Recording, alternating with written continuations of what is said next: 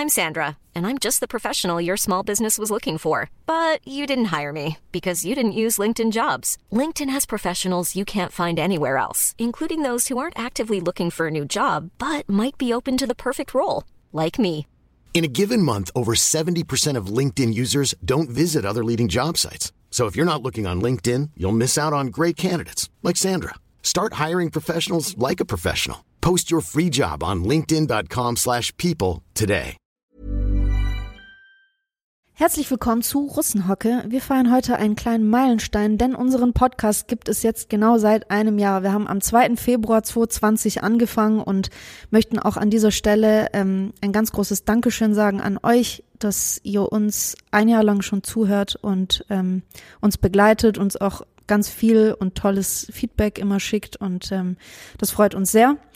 Und aus diesem Grund geht es auch in unserem heutigen Podcast, in unserer Folge um äh, Jubiläen, um Rituale, um Gewohnheiten, warum wir diese brauchen, warum sie für uns wichtig sind. Und äh, ich würde sagen, wir spüren jetzt mal den Jingle ab, nicht wahr?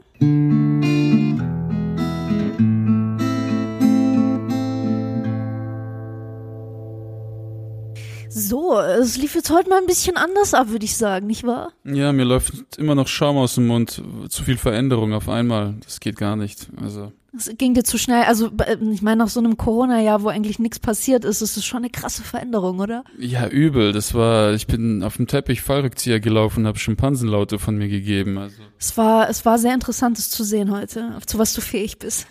ja, was willst du machen? Es ist Lockdown. Jede, jede kleinste Veränderung, jeder kleinste Sonnenstrahl äh, bringt mich, wirft mich schon komplett aus dem Konzept. Äh, was willst du machen? Also ich habe halt einen Raum- und Zeitintervall eines Hartz-IV-Empfängers. Kann man nichts machen, ne? Kennst du das? Schlafroulette? So, du legst dich, du legst, das, das spiele ich zurzeit. Ich, ich leg mich auf die Couch und frag mich, werde ich einschlafen? Und wenn ja, für wie lange? Zwei Stunden, 14 Stunden? Vielleicht für die nächsten zwei Tage? Wer weiß? Schlafroulette, beste. Ist nicht schlecht, ist nicht schlecht. Kann ich auch mal probieren, finde ich ganz geil. Aber jetzt mal zurück, wir haben ja heute unser Einjähriges mit unserem Podcast. Eigentlich schon ziemlich geil, weil wir haben wirklich tatsächlich kurz vorm Lockdown damals angefangen. Da kam, kamen so erst die ersten Nachrichten, ja, Corona schwappt langsam nach Deutschland rüber und bla bla bla. Aber keiner wusste noch, was für Auswirkungen das hat. Und ganz ehrlich, irgendwie hat uns der Podcast ein bisschen den Arsch gerettet, weil wir so die Möglichkeit hatten, uns regelmäßig wirklich aktiv mit Themen auseinanderzusetzen, uns miteinander über sowas zu unterhalten und ähm, auch einfach quasi das Hirn ein bisschen weiter zu äh, auf Trab zu halten. Es war eigentlich schon ziemlich cool, muss ich sagen.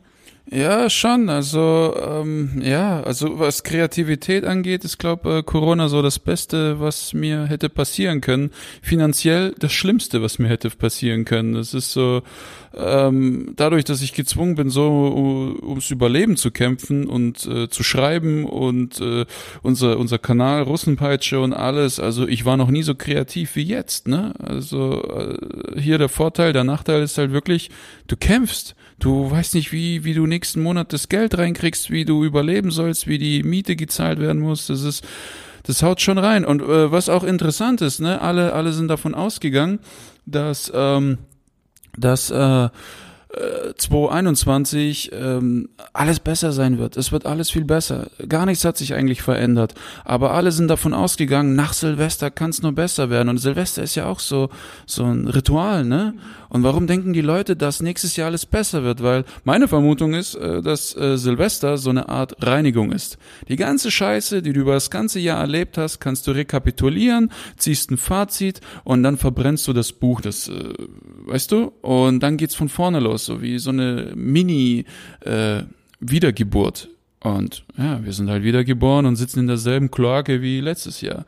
Ja, man sagt ja, dass, dass vor allem Rituale oder solche, solche wiederkehrenden Traditionen wie eben Weihnachten und gerade Silvester, ich meine, wir merken ja selber, dass wir, wenn wir über die Feiertage irgendwie mit unserer Familie feiern oder nicht mit unserer Familie, auch wenn wir gar kein Weihnachten feiern, aber man man wird irgendwie besinnlicher, man äh, rekapituliert das Jahr nochmal, man schaut, habe ich das erreicht, was ich erreichen wollte. Vielleicht macht man das auch nicht, ich weiß nicht, ob das jeder so tut, aber ähm, es markiert schon in irgendeiner Form eine Art Übergang zu etwas Neuem. Und ich meine, wir haben ja alle immer diese, diese Art Neujahrsvorsätze, ja, wir, äh, ich, ich habe mittlerweile davon abgelassen, weil ähm, ich gemerkt habe, dass ich diese ganzen Jahresvorsätze zu 90 Prozent eh nicht einhalte und daraufhin einfach immer nur ein schlechtes Gewissen habe, dass ich das, was ich mir vornehme, gar nicht einhalte. Deswegen habe ich einfach gesagt, ich nehme mir gar nichts vor und dann bin ich auch glücklich. Weil dann habe ich alles eingehalten, quasi. Aber es ist, wie gesagt, es ist eine Art, es ist eine Übergangszeit und es ist ein Neuanfang und es ist sehr einfach, in einem Jahresende einen Neuanfang zu sehen, weil es eben das Ende eines Jahres ist. Deswegen dacht, äh, denke ich auch, dass viele dachten, dass am 1. Januar 2021 eben dieser ganze Spuk wieder vorbei ist. Es ist es aber nicht, weil ähm, selbst wenn wir uns selber Dinge vornehmen, die wir zum Beispiel ab dem 1. Januar anders machen möchten, wenn es uns denn hilft, das Jahresende dafür als Anlass zu nehmen, so heißt es nicht, dass äußere Umstände sich sofort an diesem Tag ändern. Und ich glaube, das haben wir in diesem Jahr alles äh, alle kapiert. Ja, es ist ja immer, Silvester ist ja wirklich, wir sind ja daran gewöhnt, dass Silvester für uns mental wie so eine Art Reset ist und ähm, dass du einfach von allem irgendwie loslassen kannst. Also es hilft in gewisser Weise loszulassen. Scheiß Beziehung, egal, nach Silvester, aber kann ich sie endlich vergessen, weil ein neues Jahr fängt an. Stress mit Eltern, egal, nach Silvester kann ich es vergessen, was auch immer. Aber diesmal hat's nicht funktioniert. Wir sind zwar trotzdem sehr viel optimistischer als letztes Jahr, sehr viel optimistischer, weil wir wirklich diesen, der, der Impfstoff liegt im Horizont, der kommt immer näher, wenn auch sehr schleppend. Und insofern, also ich glaube, noch so ein Winter wie letztes Jahr stehen wir nicht durch. Also dann brennen wir wirklich alles nieder. ich kann mir auch nicht vorstellen, dass die Leute das länger mitmachen. Es ist auch finanziell einfach nicht mehr tragbar. Aber nochmal zurück zu den ähm, Ritualen und das Ganze. Ich meine, wir reden ja jetzt gerade von Feierlichkeiten. Das heißt, wir haben, wir haben ja sehr viele ähm, Rituale oder Feier, Feiertage, die aus dem Christentum stammen, wie Weihnachten, Ostern, äh, was, was gibt's, was gibt's da? Ich glaube, Weihnachten und Ostern sind so die zwei größten eigentlich. Die beim Pfingsten gibt's noch. Ähm, das sind aber immer in irgendeiner Form ich, ich, ich kann mir nicht vorstellen, dass es noch so wahnsinnig viele Menschen gibt, die A, die religiösen Hintergründe hinter diesen Feiertagen kennen und B, tatsächlich auch noch diese Dinge feiern, beziehungsweise an dem Tag an das denken, weswegen dieser Feiertag überhaupt gefeiert oder, oder so groß geworden ist. Aber es ist trotzdem eine Art Ritual, weil, warum? Man kommt mit, mit seinen Liebsten, man kommt mit seiner Familie, man kommt auch mit Freunden oder anderen Leuten, die man eben gern hat, zusammen und feiert etwas. Man, dieses Ritual stärkt ja auch einen Zusammenhalt, ein Gruppengefühl. Und ich glaube, dass das auch an Ritualen so extrem wichtig ist, dass wir mit etwas, wir wissen zum Beispiel, viele Leute fahren, fahren jedes Jahr an Weihnachten nach Hause, egal wo sie auf der Welt leben, egal wo die Familie lebt, man kommt an Weihnachten immer nach Hause. Es gibt ja auch dieses berühmte Lied Coming Home for Christmas. Es ist dieses Ritual, man kommt nach Hause in sein Elternhaus zu seinen Eltern, man sieht die Eltern, Großeltern, Geschwister, Tanten, Onkels, Cousinen, wenn jetzt mal kein Corona ist, ja, in Corona ist es illegal gewesen, aber äh, es ist ein Ritual, ein Ritual wieder zu seinen, irgendwie zu seinen Ursprüngen zurückzukommen. Und auch wieder mit den Leuten zu feiern und, und dran zu denken, dass man einander hat und dass man äh, miteinander so quasi das Jahr abschließt mit den Leuten, die einem wichtig sind. Und ich glaube, dass das auch an, an diesen, sag ich mal, positiven Ritualen, ich sag bewusst positiv, weil ich nachher auch gerne auf die negativen oder negativ konnotierten Rituale eingehen möchte. Aber diese positiven Rituale in Verbindung mit diesen Feiertagen, die wir haben, die auch immer an festen Tagen sind, ja, äh, Ostern kommt immer äh, ähm, ein paar Wochen nach sonst irgendwas. Tut mir leid, ich kenne mich damit nicht so gut aus. Aber Weihnachten kommt immer am 24. bis 26. Ja, solche Sachen. Pfingsten hat auch immer einen gewissen Abstand zu Ostern oder sowas. Also es sind immer gewisse Zeitabstände da, beziehungsweise Tage, an denen wir das feiern. Und das ist, glaube ich, enorm wichtig für einen Familien- oder Gruppenzusammenhalt. Ja, Rituale stärken das Motiv, das äh, dahinter steckt. Also ich meine, ursprünglich ist ja Weihnachten Happy Birthday Jesus, okay, ist ja so. Aber die, die, dieser Haupt, dieser Gedanke ist schon lang verpufft, weil wenn du im Mittelalter lebst und du bist mit 13 Jahren zwangsverheiratet, du hast schon dein drittes Kind und es ist minus 20 Grad und ihr habt nur Mandarinen zu essen und ihr erfriert und du hast schon drei deiner Geschwister verloren und dann sagt dir einer, aber hey, Hauptsache Jesus hat Geburtstag, ist für ein Arsch. Das ist einfach, das ist, seitdem ist das einfach verpufft. Von jetzt an gilt Weihnachten als Familienzusammenhalt. Und jedes Jahr diese, dieses Fest zu feiern, stärkt den Zusammenhalt der Familie. Es ist wirklich, es macht das Bündnis stärker. Deswegen kriegen ja oft viele Familienmitglieder das erste Mal so richtig Panik, wenn eins der engsten Familienmitglieder sich an Weihnachten nicht blicken lässt. Die denken dann, wow, das ist der Anfang vom Ende. Er entzieht sich uns, weil dieses Ritual einfach wichtig ist, um für die nächsten zwölf Monate Monate dieses Band stark zu halten.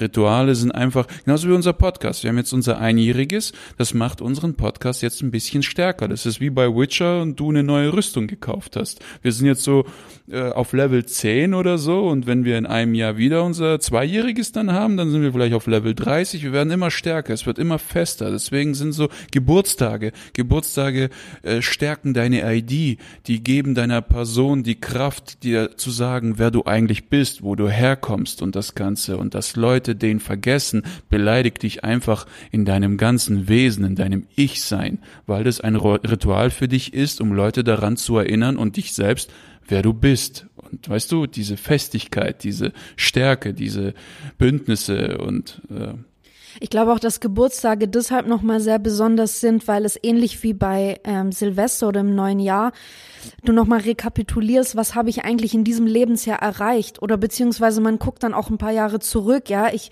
wenn ich, ich mich jetzt dran erinnere, ähm, wo ich mit 18 dachte, dass ich irgendwie mit, mit 23 verheiratet bin und mein erstes Kind krieg und ich jetzt denk, ich weiß nicht, ob ich mit knapp 30 jetzt schon überhaupt Verantwortung für einen Knirps hier übernehmen kann. Ja, das ist so, man hat einfach komplette andere Vorstellungen davon. Ich finde das auch interessant, dieses Ritual Geburtstag als Anlass dafür zu nehmen, um auch bestimmte Vorhaben, die man auch schon Jahre vorher hatte oder Dinge oder, oder ein Bild, wo man äh, zum Beispiel mit 30, 30 ist ja auch immer so ein Meilenstein ein bisschen. Ja, also ich werde jetzt dieses Jahr im August 30 und es wird für mich auch ein, ein, ein Tag sein, an dem ich wirklich mir mein komplettes Leben anschaue, was habe ich geschafft, was habe ich privat geschafft, was habe ich beruflich geschafft, was habe ich familiär geschafft, was habe ich in meiner Persönlichkeitsentwicklung geschafft, bin ich die Person, die ich damals mit 18 sein wollte, wenn ich dran gedacht habe, wie ich mit 30 sein würde, sein werden würde.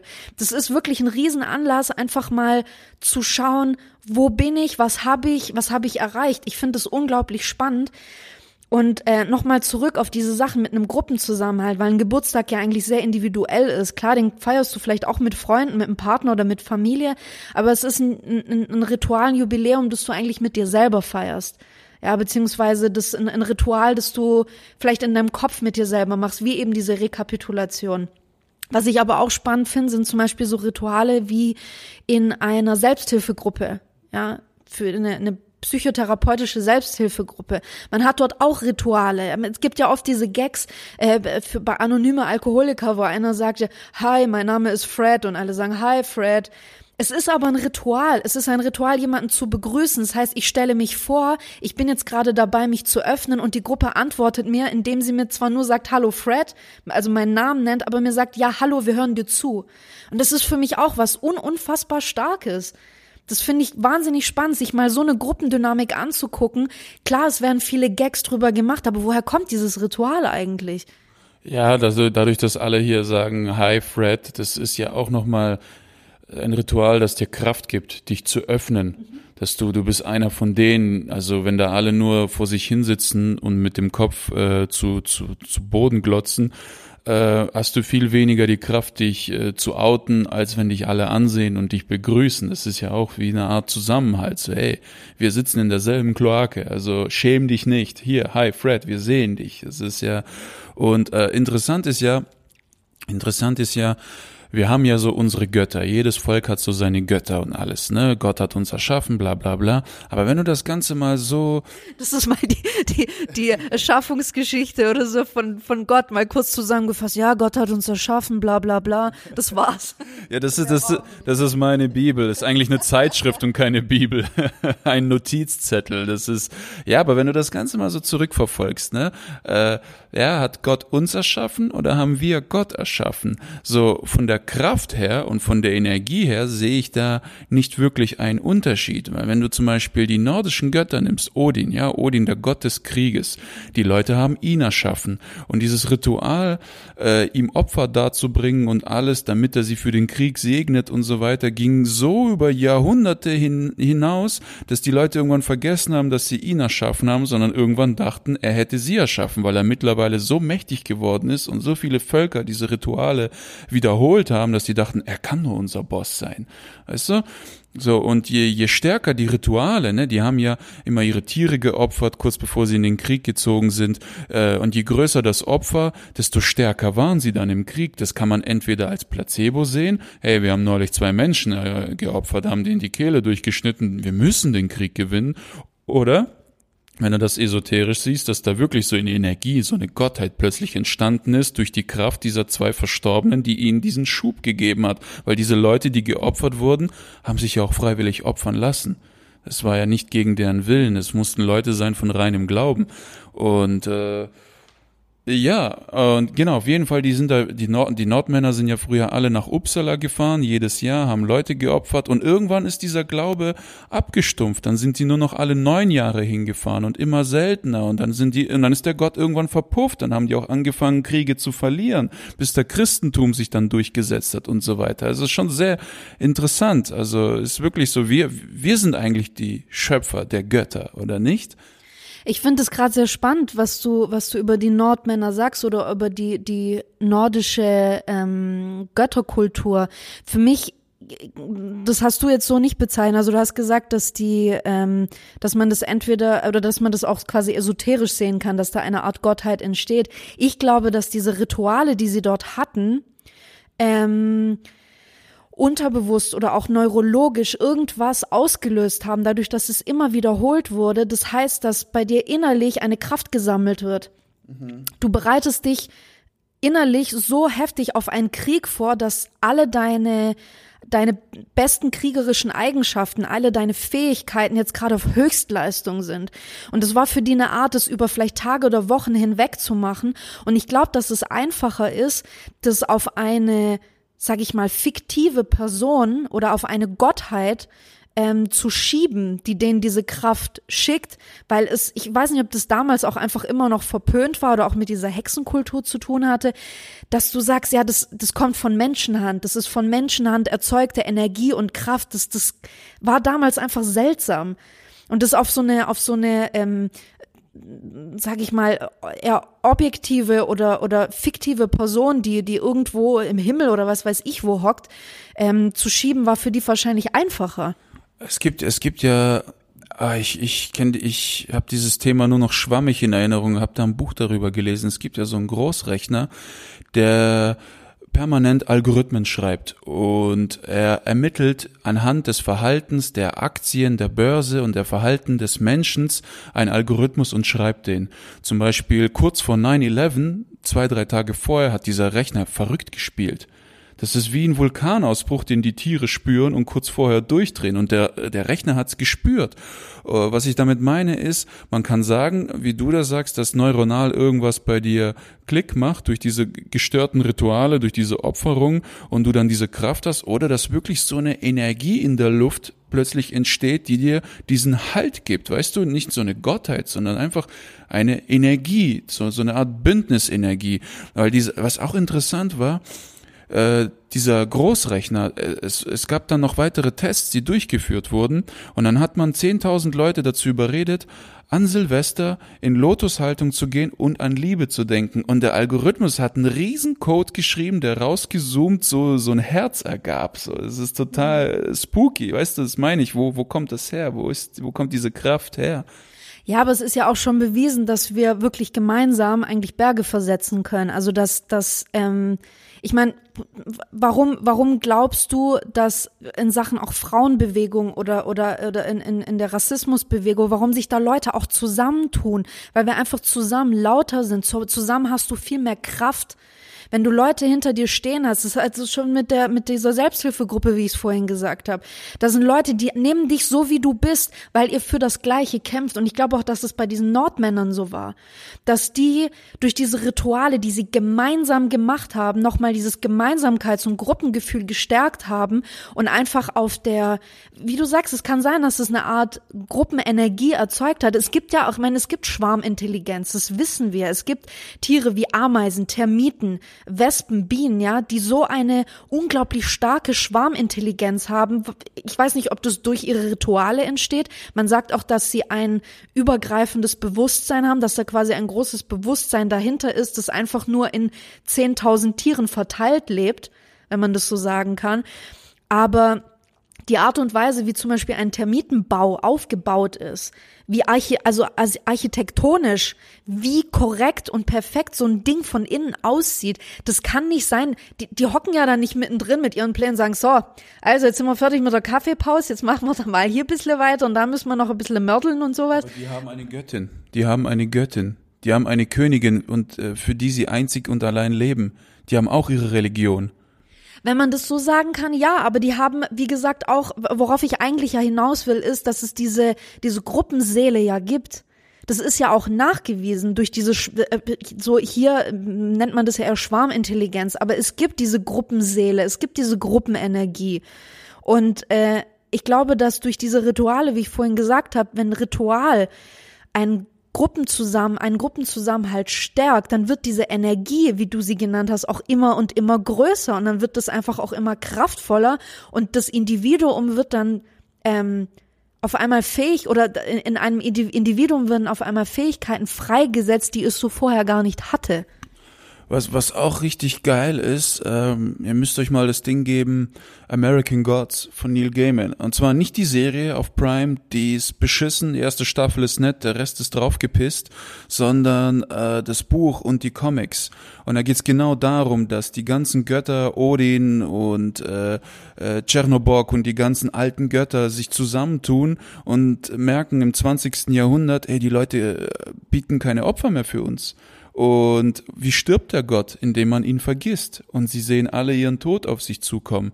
Und Wodurch werden die Götter heute ersetzt? Wir, leben, wir haben ja auch jetzt einen, einen Gott, einen riesigen Gott, wo, der eigentlich alle unsere bisherigen Götter immer mehr in Vergessenheit drängt. Es gibt noch den Gott des Christentums, aber auch der verpufft immer mehr. Immer mehr Leute melden sich von der Kirche ab, immer mehr distanzieren sich davon. Es wird immer schwieriger, irgendwie Glauben aufrechtzuerhalten. Und der neue Gott sind die Medien. Und es war auch bei American Gods, die neue Göttin Media die alle in den Schatten stellt. Wir beten alle nur noch die Medien an und dadurch, wir, wir merken das ja auch, äh, unsere Tempel geraten in Vergessenheit, die technische Entwicklung wird immer schneller, immer besser, immer, immer rasanter und immer exponentieller. So was wir vor 60 Jahren hatten, er, erklär mal einem, einem Menschen 1920, was das Internet ist. Der, das geht nicht, der wird es nie begreifen. Also wenn du bedenkst, wir haben die Menschheit gibt es seit über 10.000 Jahren, laut Schriften, wahrscheinlich länger. Und äh, wir haben immer nur von Menschen, äh, wir haben, die Menschen haben immer nur von Pferd und Kutsche gelebt und jetzt auf einmal innerhalb von weniger als 100 Jahren haben wir Fernseher, Internet, Autos, alles. Das war damals unvorstellbar. Woher kommt das plötzlich? Weißt du, wie so eine immense Schnittstelle und wir kümmern uns nur noch um die Technik. Alles muss schneller gehen, alles muss rasanter gehen. Das ist, es ist heftig, ne? Wir haben ja auch mal diese Doku angeguckt. Ähm, was du Unsolved Mysteries über die Katastrophe in Japan, ähm, wie spirituell die Stadt ist. Wie, wie war das nochmal? Du ähm, das ist ja, das ist eine Serie auf Netflix, die heißt Unsolved Mysteries. Das ist so eine Doku-Serie und jede, jede Folge ist im Prinzip äh, eine andere Story. Und es sind tatsächlich wahre Geschichten, ähm, auch mit, mit äh, Zeitzeugen, die dort ähm, davon erzählen. Meistens sind es irgendwelche Morde oder sowas, aber die Folge, die wir angeguckt haben, war über den Tsunami. 2011 war das, glaube ich, in mhm. Japan.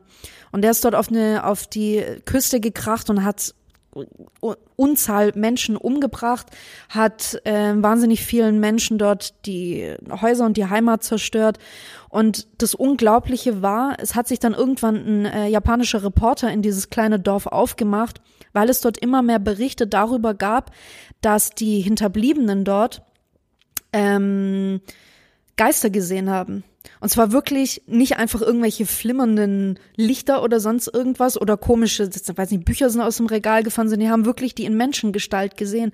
Und es waren tatsächlich auch häufig Taxifahrer, die ähm, Männer gesehen haben, die im Hochsommer dort im Mantel standen, die bei denen ins Taxi eingestiegen sind und wenn die an dem Zielort ankamen, war niemand mehr im Auto.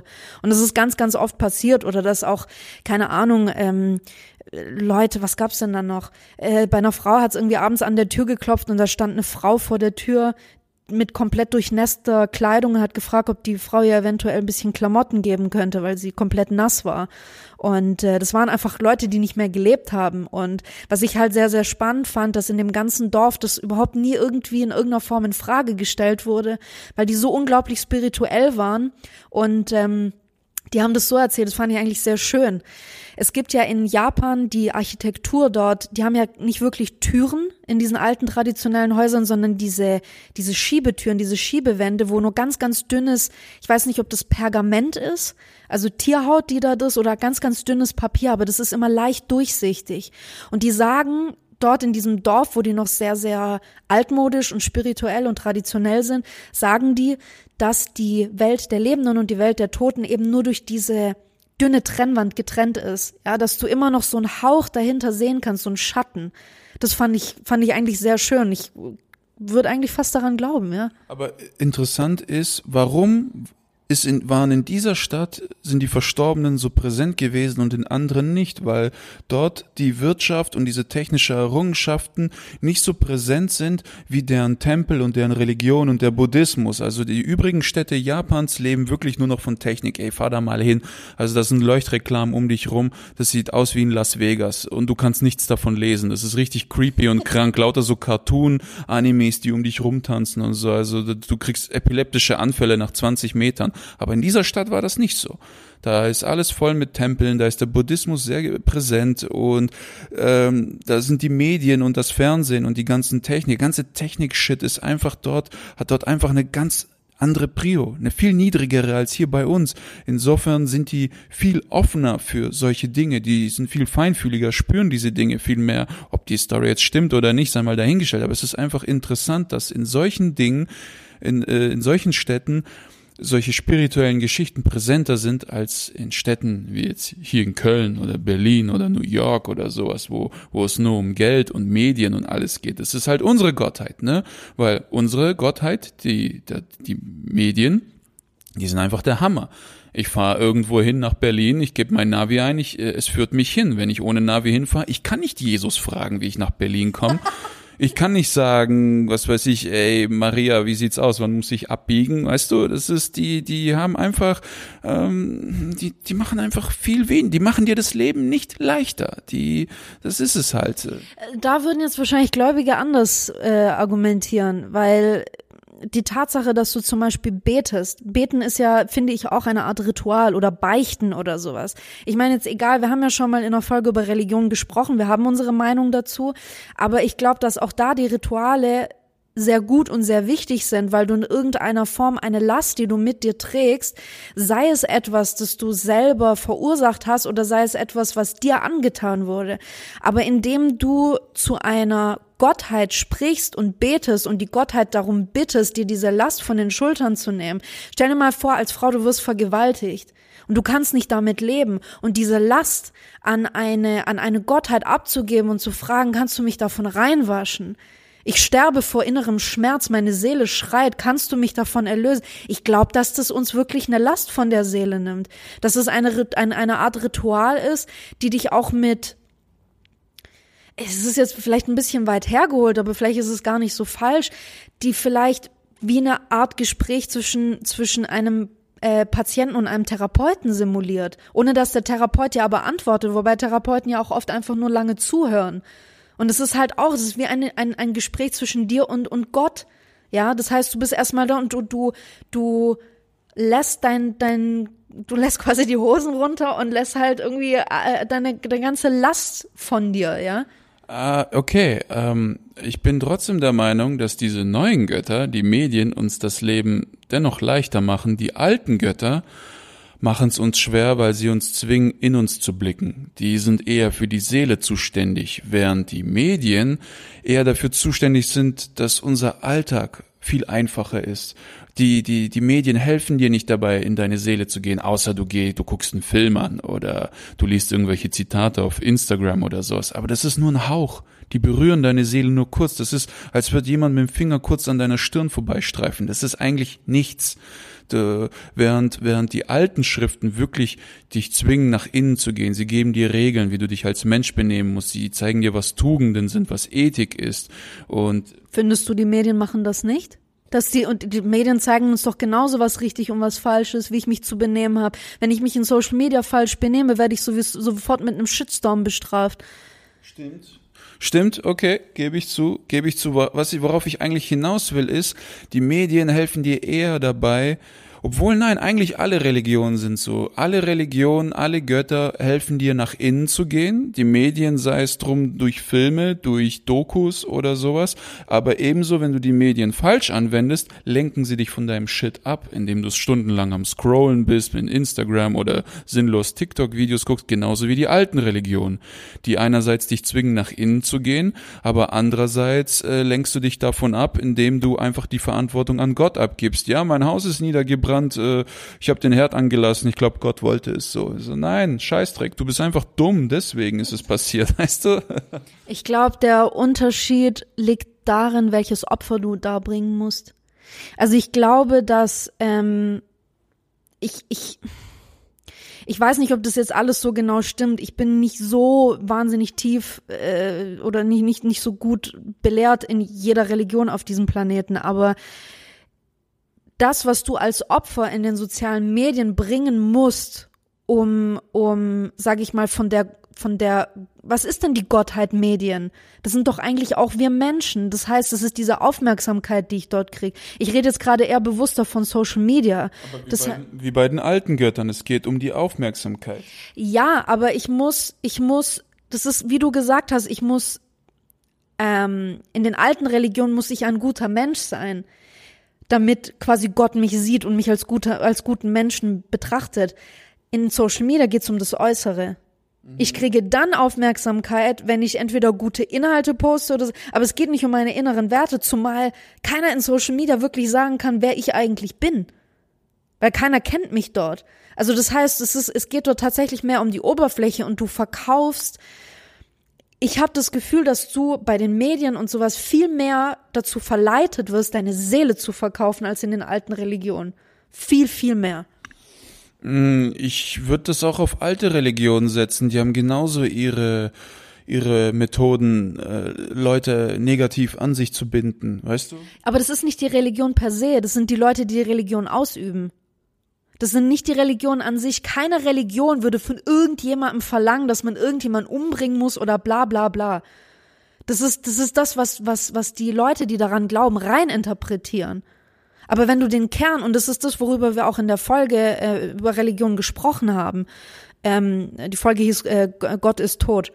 Ähm, es geht vielmehr darum, dass wir die Art und Weise, was wir in dieser alten Schrift noch reininterpretieren mit unserem Wissen, das wir heute haben, obwohl das vor tausenden Jahren geschrieben wurde, versuchen wir das mit unserem heutigen, mit unserem heutigen Hirn, mit unserem heutigen Wissensstand zu interpretieren und sagen dann, ja, der, der und der ist jetzt ein Gottloser, weil das und das so nicht in der Bibel drin steht oder in, im Koran oder sonst irgendwas. Was absoluter Humbug ist.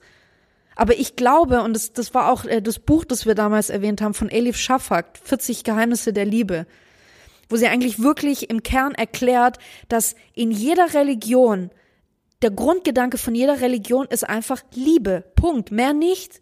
Liebe dich, liebe deinen Nächsten und das war's. Mehr nicht. Und das sind die Grundgedanken. Ich glaube aber nicht, dass in den Medien genau das auch propagiert wird. Liebe dich und deinen Nächsten.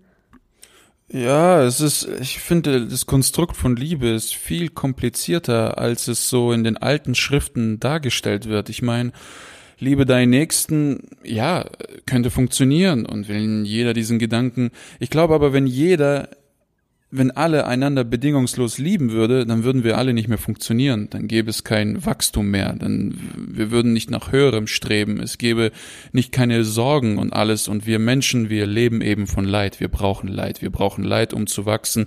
Adam und Eva ist die beste Metapher. Die leben im Paradies. Die sind nackt. Die haben sich gegenseitig sprechen mit Tieren. Und da ist ein verkackter Apfelbaum in der ganzen großen Welt ein Apfelbaum und die müssen davon essen. Warum? Weil denen langweilig war.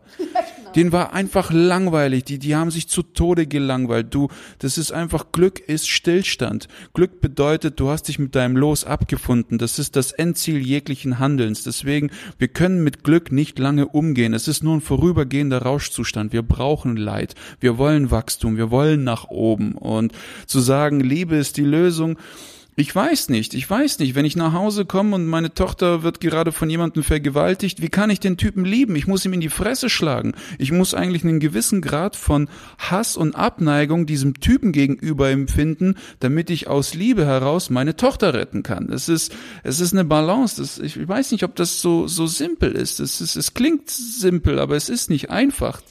Äh, ich, also wir schrammen jetzt gerade ein bisschen am eigentlichen Thema vorbei, aber dazu kann ich einfach sagen, Liebe bedeutet ja nicht einfach, dass wir jetzt alle in, in weißen Kleidchen über Blumenwiesen hüpfen und uns gegenseitig die Zöpfe flechten. Ich glaube, Liebe bedeutet, anders gesagt, einfach, dass wir Mitgefühl miteinander haben. Nicht Mitleid, sondern Mitgefühl. Und dass wir ähm, ein bisschen umsichtiger miteinander umgehen. Das heißt, ich finde, ich finde, bedingungslose Liebe heißt nicht Stillstand und bedingungslose Liebe heißt auch nicht, dass du im permanenten Glück lebst. Finde ich überhaupt nicht. Liebe bedeutet für mich, dass du das Leben so akzeptierst, wie es ist und dass du zum Beispiel Dinge, wenn dich irgendjemand anpumpt oder sonst irgendwas, es nicht persönlich nimmst. Das sind für mich Dinge, sondern dass du mit der Person Mitgefühl hast und sagst, ja fuck, ich bin jetzt einfach voll in seinen Scheiß reingelaufen, weil der einfach den bekacktesten Tag ever hatte. Das ist für mich alles. Und ich meine, dein, dein Beispiel, dass deine Schwester oder so vergewaltigt wird, ist halt radikal. Das ist wirklich extrem. Aber auch in dem Fall handelst du deiner Schwester gegenüber aus Liebe, wenn du sie verteidigst. Auch in dem Fall. Also Aber nicht dem Täter gegenüber. Der Täter, dem, dem werde ich eins reindrücken, oder nicht? Ja gut, aber ähm, du kannst, also du kannst nicht permanent allem und jedem gegenüber pure Liebe empfinden. Und das meine ich aber. Was, was heißt denn überhaupt Liebe? Du musst das erstmal für dich definieren. Defin Liebe heißt ja nicht, dass ich einfach nur da und sage, ja, ich darf dem äh, Täter jetzt nichts tun, weil ich muss bedingungslose Liebe für ihn empfinden. Das hat damit nichts zu tun. Für mich ist das eine Balance von allem. Okay, okay, eine Balance von allem. Ja, ja. Jetzt hast du mich so ein bisschen in die Enge äh, gedrängt. Wir, wir werden jetzt einfach ganz äh, äh, ungehobelt wieder zurück zu unserem eigentlichen Thema rudern, weil wir haben eigentlich über Rituale gesprochen. Deswegen, also wir rudern jetzt wieder zurück und du bist, du bist entlassen. Du kannst für eine andere Folge auf, äh, über eine Antwort nachdenken. Aber jetzt mal nochmal zurück zu Ritualen. Was hast denn du selber für Rituale, auch, auch bewusst oder unbewusst, beziehungsweise darauf will ich auch noch eingehen, was bewusst oder unbewusst in dem Fall bedeutet. Ähm, aber was hast du denn für Rituale, die was Bestimmtes in dir hervorrufen oder die auch wichtig für dich sind und die du regelmäßig machst?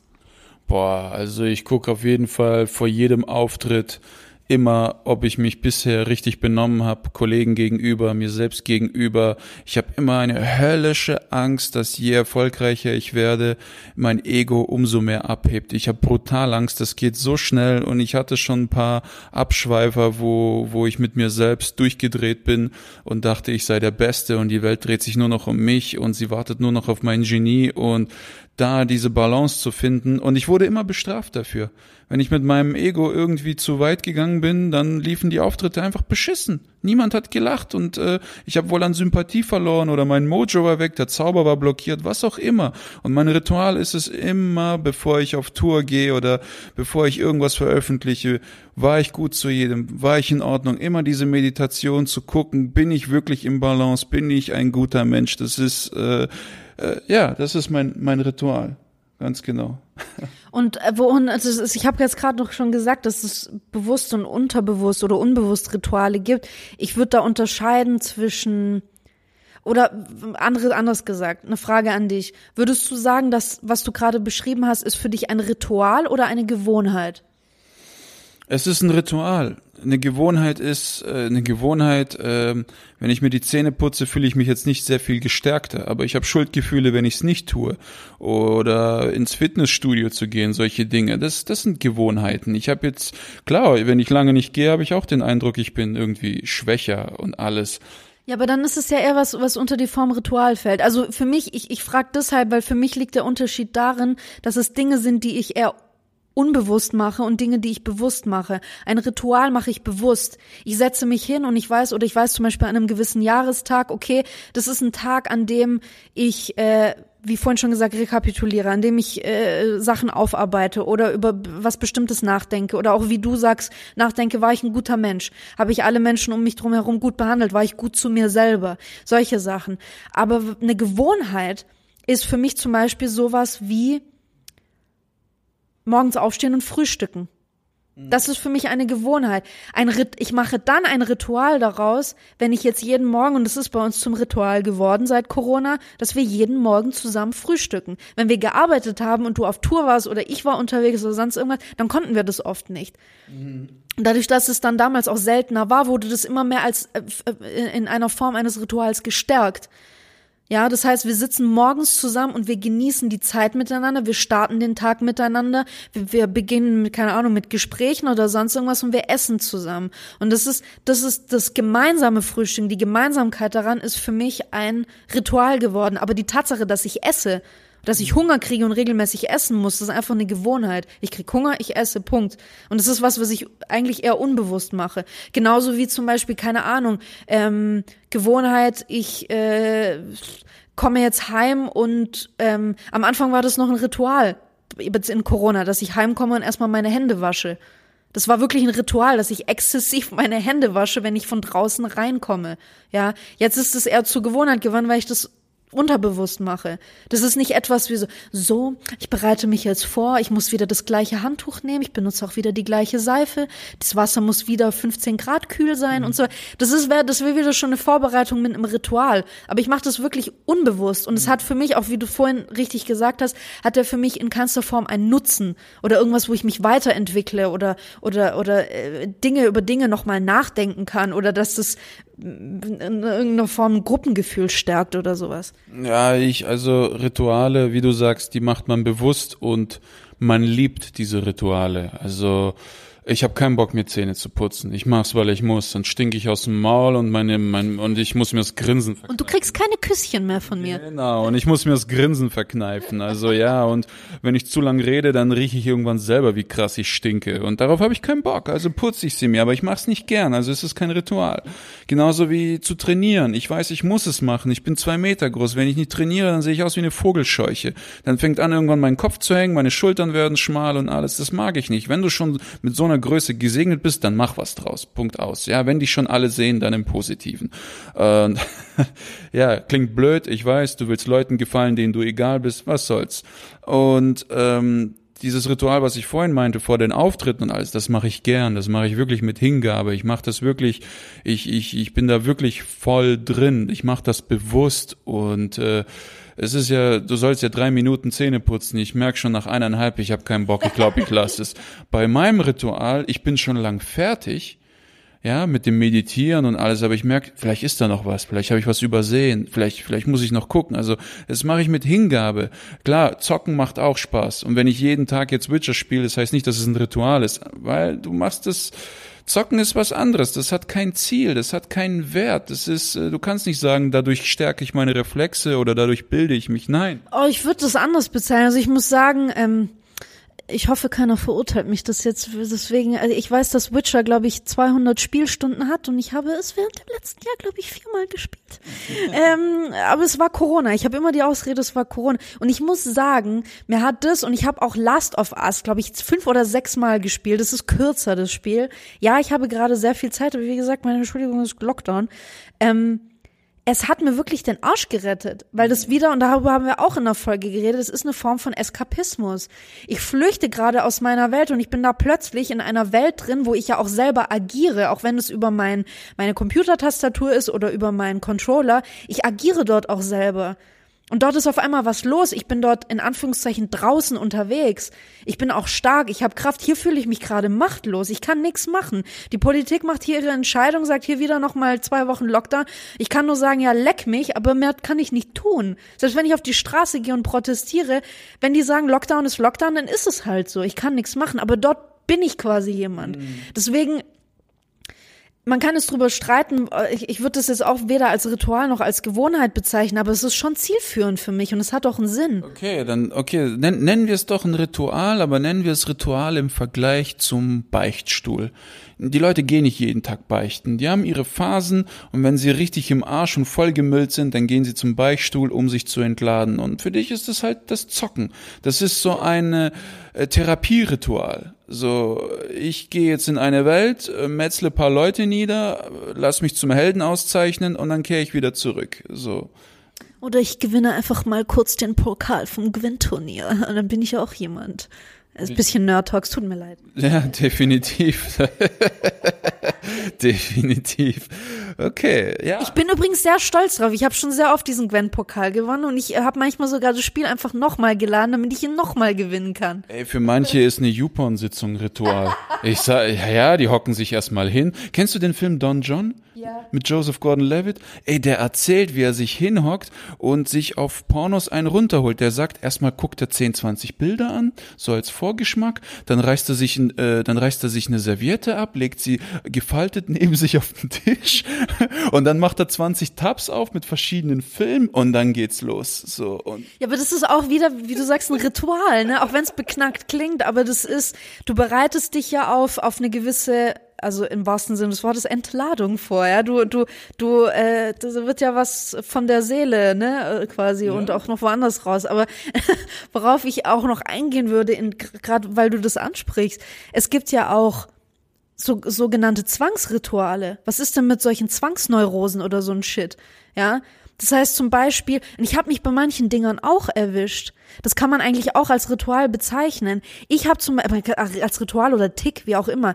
Ich habe diesen Tick, wenn ich irgendwo die Lautstärke einstelle, sei es an meinem, an meinem Laptop, sei es am Fernseher, sei es an meinem Handy, wenn ich Musik höre, die Lautstärke, die Zahl muss immer durch zwei oder durch fünf teilbar sein. Ich weiß, das ist ultra bescheuert. Wenn aber die Lautstärke jetzt zum Beispiel auf 40 ist, ist es okay. Das ist durch zwei und durch fünf teilbar sogar. Mhm. Wenn es bei 41 ist, geht nicht. Dann ist ciao. Bei 42 ist okay, 43 ist wieder nicht okay, 44 ist okay, 45 auch, weil das ist durch fünf teilbar. Und es ist total beknackt, aber andernfalls kann ich mein Fernseh gucken oder Musik hören nicht beginnen. Ja, ich glaube, das ist irgendwie so ein unterbewusster, maßloser Drang nach Ordnung und Korrektheit. Ich, ich bin eigentlich unter, bin ein Psychopath, ein, ein, ein, ein Killer. Ja, im negativen Killer, im positiven ein Schelden. Also es ist ja, also das ist irgendwie so ein Ordnungsdrang. Ich würde das nicht Ritual. Obwohl, ja gut, wenn, wenn eigentlich ist es ein Ritual. Du kannst den Film erst dann genießen, wenn um dich rum in jeder Hinsicht aufgeräumt ist, wenn alles synchron ist und äh, du wirklich äh, ja. Ja, genau. Und, und, und ich glaube, ich, ich habe äh, letztens auch wieder äh, Friends geguckt. Da ist der Ross, ähm, hockt er in der Mensa, in dem Museum, wo er arbeitet und äh, wie auch immer das jetzt dazu geführt hat, ein Typ erzählt, dass er in, in, in jeden Raum, in den er reingeht, erstmal 15 Mal den Lichtschalter an und ausmachen muss, weil er sonst denkt, dass jemand in seiner Familie stirbt. Das ist sein Ritual. Das ist, klingt echt beknackt, aber das sind Zwangsneurosen. Es gibt wirklich Leute, die auch zum Beispiel sagen, ich muss meine Hände 15 Mal gewaschen haben, bevor ich esse weil sonst deren Essen verschmutzt. Das sind halt, das sind aber jetzt Rituale im negativen Sinne. Ja. ja. Ja, natürlich. Genauso wie diese Rituale, irgendeinen Kriegsgott namens Odin anzubeten und Menschen und Tieren die Kehle durchzuschneiden und deren Blut zu trinken, damit der Krieg gut läuft. Ist ja klar, dass irgendwann der Christentum die ablöst mit den Worten, euer Gott ist am Arsch, Alter. Was macht ihr für eine Scheiße? Also unser ist schon nicht ganz dicht, aber ihr seid ja Endstufe. Also das geht gar nicht. Wir marschieren jetzt bei euch ein und töten euch alle im Namen Jesu Christi. Ja, genau. Bei unserer Religion ist viel positiver als eure. so gesehen ist sie das. Also bitte Leute, die. Ja, gut, aber im Christentum hat man auch Opfer gebracht und es gibt genug oder gab auch schon genug Sekten und, und diese religiösen Gruppierungen, die äh, meinen, sie müssen jetzt ein Opfer da bringen, indem sie zu zehn eine, eine Frau bumsen oder so ein Shit oder in, in, in einem kleinen Reh die Kehle durchschneiden. Das ist genauso krank und die sagen auch, das ist im Namen Gottes. Ja, ja, es ist, ist, ja, Religionen sind einfach, wir hatten das Thema schon, wollen wir uns nicht da so. Äh, ja, aber ich glaube, der Unterschied liegt halt darin, also im, ich, ich, ich würde, ähm, den und oder die, die Trennlinie da ziehen zwischen positiven und negativen Ritualen. Bei positiven machst du das in irgendeiner Form noch aus freiem Willen. wenn es den freien Willen gibt. Darüber hatten wir auch eine Folge. Und bei, beim Negati bei negativen Ritualen sind es wirklich Zwänge. Also das heißt, du bist einem Zwang unterlegen, weil du denkst, wenn ich das nicht tue, wird es die und diese Konsequenz haben und du bist in deiner Psyche schon so darin gefangen, dass du gar nicht mehr ohne kannst. Also dass wirklich eine Neurose entsteht. Das heißt nicht, dass bei den Nordmännern, wenn sie jedes Mal vor ihrem Krieg äh, Opfer an Odin darbringen mussten, dass sie nicht irgendwann auch dadurch Zwangsneurosen entwickelt haben. Es kann sein. Auf jeden Fall. Es gibt ja von Alain Frey äh, ein Comedian, gibt's ja auch äh, eine coole Nummer über Zwangsneurosen, wo er erzählt, wenn ihn jemand an der Schulter aus Versehen berührt, dann dreht er durch, äh, bis, ihn, bis derjenige ihm nicht auch die andere Schulter berührt. Und dann steht er in der Schlange und einer stupst ihn an und sagt, hey, darf ich mal vorbei? Und er so, ja aber erst musst du die andere Schulter berühren. Der Typ, was, bist du am Arsch? Nee, ich kann dich nicht durchlassen, du musst erst die andere Schulter berühren und so. Ja, das ist so ein bisschen dieses Monk-Prinzip. Es gibt ja diese Serie Monk von dem Typen, der für, fürs FBI oder so arbeitet, der ein absolutes Genie ist, aber der quasi ja auch so ein bisschen Sheldon ist. Ja, wahrscheinlich hat auch die Figur von Sheldon viel bei ihm da oder der Schauspieler viel da irgendwie abgeguckt.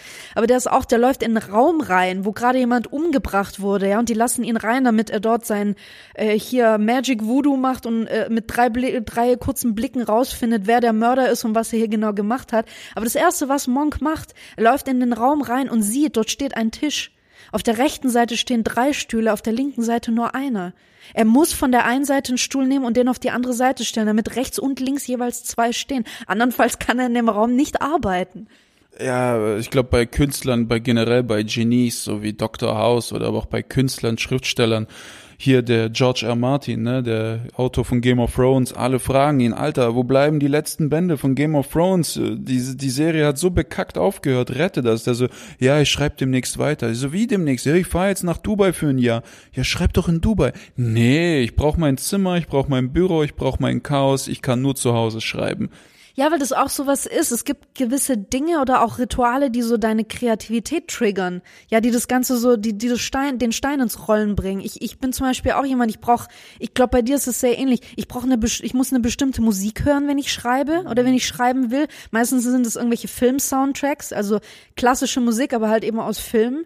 Ja, weil die auch schon ähm, allein durch die Szenen, in denen dieser Film lief. Schaffen Atmosphäre durch ihren Beat. Genau, und du hast ja auch schon ein gewisses Bild, äh, wenn du den Film gesehen hast und die Musik dort gehört hast, während du eine Szene gesehen hast, assoziierst du das ja schon mit etwas. Und gerade Film-Soundtracks äh, bewirken da ja bei uns ganz viel und lösen sehr viele Emotionen aus und sowas. Und ähm, ich brauche dann auch immer meinen Tee und ich muss auch die Musik immer über fette Kopfhörer hören. Mhm. Und das Krasse bei mir ist, ich kann meistens dann gut schreiben, wenn es draußen dunkel ist. Das habe ich in letzter Zeit festgestellt. Mhm. Oder vor allem auch nachts. Also bei vielen Leuten, auch viele Leute, die schreiben oder auch malen oder sonst in irgendeiner Form kreativ sind, machen das häufig nachts. Und es ist auch nicht immer nur dieses Argument, ja, äh, da kann mich keiner mehr anrufen und da klingelt auch nicht mehr die Post und äh, da sind irgendwie keine so äh, Alltagsdinger, die einen da irgendwie aufhalten oder so es hat, ist auch manchmal einfach die Dunkelheit. Das ist so, es wird dunkel, du hast ein gewisses Licht in deinem Raum oder in deiner Wohnung und du hast auch, ja, du hast keine Störfaktoren mehr, aber du hast ein gewisses Ambiente. Und ich glaube, das, das bewirkt auch wahnsinnig viel. Ich glaube, es ist auch wieder, ich, ich gehe immer so gern auf die energetische Ebene ein. Die Nacht ist die Ruhe. Der Tag schläft, auch wenn du daheim bist und vom Tag nichts mitkriegst. Du spürst, dass er wach ist. Du spürst, dass die Menschheit wach ist. Und in der Nacht merkst du, alles hat sich zur Ruhe gesetzt. In der Nacht sind auch die Leute entspannter. Viele arbeiten lieber in der Nachtschicht, weil die Leute da viel ruhiger und entspannter sind. Wann spuken Geister? Auch nur nachts. Warum? Weil tagsüber keine Menschen da sind, die sie verscheuchen können. So, weißt du? So, den Legenden nach. So Six Sense und so. Wann kommen die? Immer nachts. Und äh, die Nacht ist einfach, äh, die Nacht, man sagt ja, ähm, der Tag gehört den ehrlichen Arbeitern und die Nacht gehört den Gangstern und den Künstlern und den Arbeitslosen. ja, den Arbeitslosen gehört sowieso der ganze Tag, glaube ich. ja, aber die ratzen ja auch bis 14 Uhr, also bitte. Langzeitarbeitslose, ich war arbeitslos, ich war auf Hartz IV. Es hat keine zwei, drei Wochen gedauert, bis ich nicht vor 13 Uhr aufstehen konnte. Irgendwann triggert es dich, irgendwann kriegt es dich, weil je weniger Sinn du in deinem Alltag findest, desto mehr ratzt du, weil du keinen Grund mehr hast aufzustehen. Es ist, ja. Ja, ist tatsächlich so. Aber ich würde sagen, wir kommen langsam mal ein bisschen zum Ende. Und falls es noch keiner bemerkt hat, wir haben jetzt auch schon mal ein bisschen neues Ritual eingeführt, äh, nämlich mit dem Teaser am Anfang, worum es in der Folge geht. Und ein neues Ritual wird auch sein, dass wir euch einen Ausblick für die nächsten Folgen geben werden, nicht wahr? Ja, die nächste Folge. Ich habe vor kurzem einen interessanten Tweet von einem Mädel gelesen, die sagte, dass sie mit 17 ihre Antidepressiva abgesetzt hat gegen die Anordnung ihres Psychiaters weil diese Antidepressiva dafür gesorgt hat, dass sie in kurzer Zeit sehr schnell zugenommen hat. Und dadurch, dass sie diese Antidepressiva abgesetzt hat, wurde sie zunehmend noch depressiver. Also sie wollte sich auch wirklich umbringen. Sie war wirklich, die ist wirklich in so ein Loch gefallen. Und sie hat dann im Nachhinein, 20 Jahre später gesagt, ist schon krass. Also es war mir wichtiger, dem Schönheitsideal zu entsprechen, als psychisch gesund zu werden. Also lieber bin ich selbstmordgefährdet und psychisch im Arsch, aber entspreche dem Schönheitsideal. Also da siehst du, also, äh, und da denke ich mir, also wirklich, Frauen haben immer noch mit so viel zu kämpfen, mit so viel zu leiden.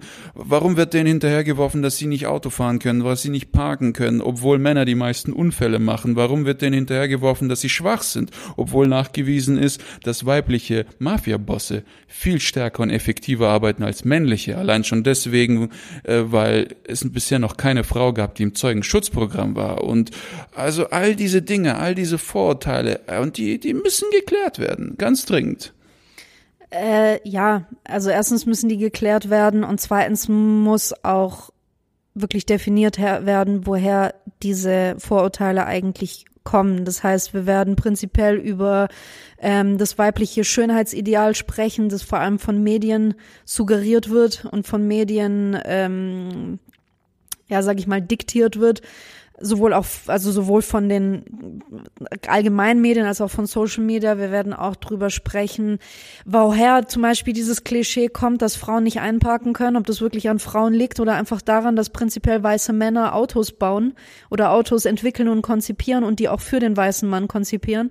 Und wir werden auch äh, in die Debatte mit einsteigen, wie manche Männer auf die Idee kommen, sich zu echauffieren, dass in ein paar Ländern, wie zum Beispiel auch in Großbritannien, Frauen jetzt kostenlos an äh, Tampons und weitere Hygieneartikel kommen. Und Männer meinen, sie müssten jetzt auch äh, Rasierer und Rasiergel umsonst bekommen. Und ich in dem Moment einfach denke, fuck you. also wir werden äh, auf jeden Fall über eine Doppelfolge äh, Feminismus, ähm, also, Patriarchismus, Schönheitsideale sprechen und äh, ich habe da vor allem einiges zu sagen. Also ich finde, es sollte Automaten geben, wo Männer umsonst Jetzt pass auf, was du sagst. Wo Männer umsonst Schamhaarscheren kriegen könnten. Weißt du? Und warum? falls du spontan ein Date hast oder so. Ich keine Ahnung. Okay, es, äh, steigen wir mal ganz kurz drauf ein. Einfach nur, damit ihr einen Vorgeschmack habt, was in zwei Wochen in der nächsten Folge auf euch zukommt. Nummer eins. Hast du als Mann jemals gedacht, oh Scheiße, wenn ich jetzt nicht sofort einen Rasierer herkriege, dann kann man das durch meine Hose durchsehen und die alle Leute werden mich auslachen, weil das passiert nämlich regelmäßig einer Frau, die plötzlich ihre Tage kriegt, nicht damit gerechnet hat, weil nein, wir haben nicht immer regelmäßig unsere Tage und wir können nicht auf die Sekunde genau berechnen, wann wir unsere Tage bekommen. Erstens und zweitens, warum wir kaufen unsere Tampons auch selber, es ist gar kein Problem. Aber warum haben Männer ein Problem damit, wenn in öffentlichen Toiletten einfach mal Tampons und Binden kostenlos zur Verfügung gestellt werden? Bitte, wir schweifen ab, das Thema ist beendet. Tschüss. Okay, also wir werden die nächsten zwei Folgen sehr, sehr viel darüber sprechen. Äh, ihr könnt uns auch gerne vorher nochmal schreiben, ob ihr Ideen dazu habt oder ob es irgendwas gibt, was wir auch äh, ankratzen, ansprechen sollten oder vielleicht habt ihr auch Erfahrungen dazu. Lange Rede, kurze Sinn, wir verabschieden uns. Auf Wiedersehen.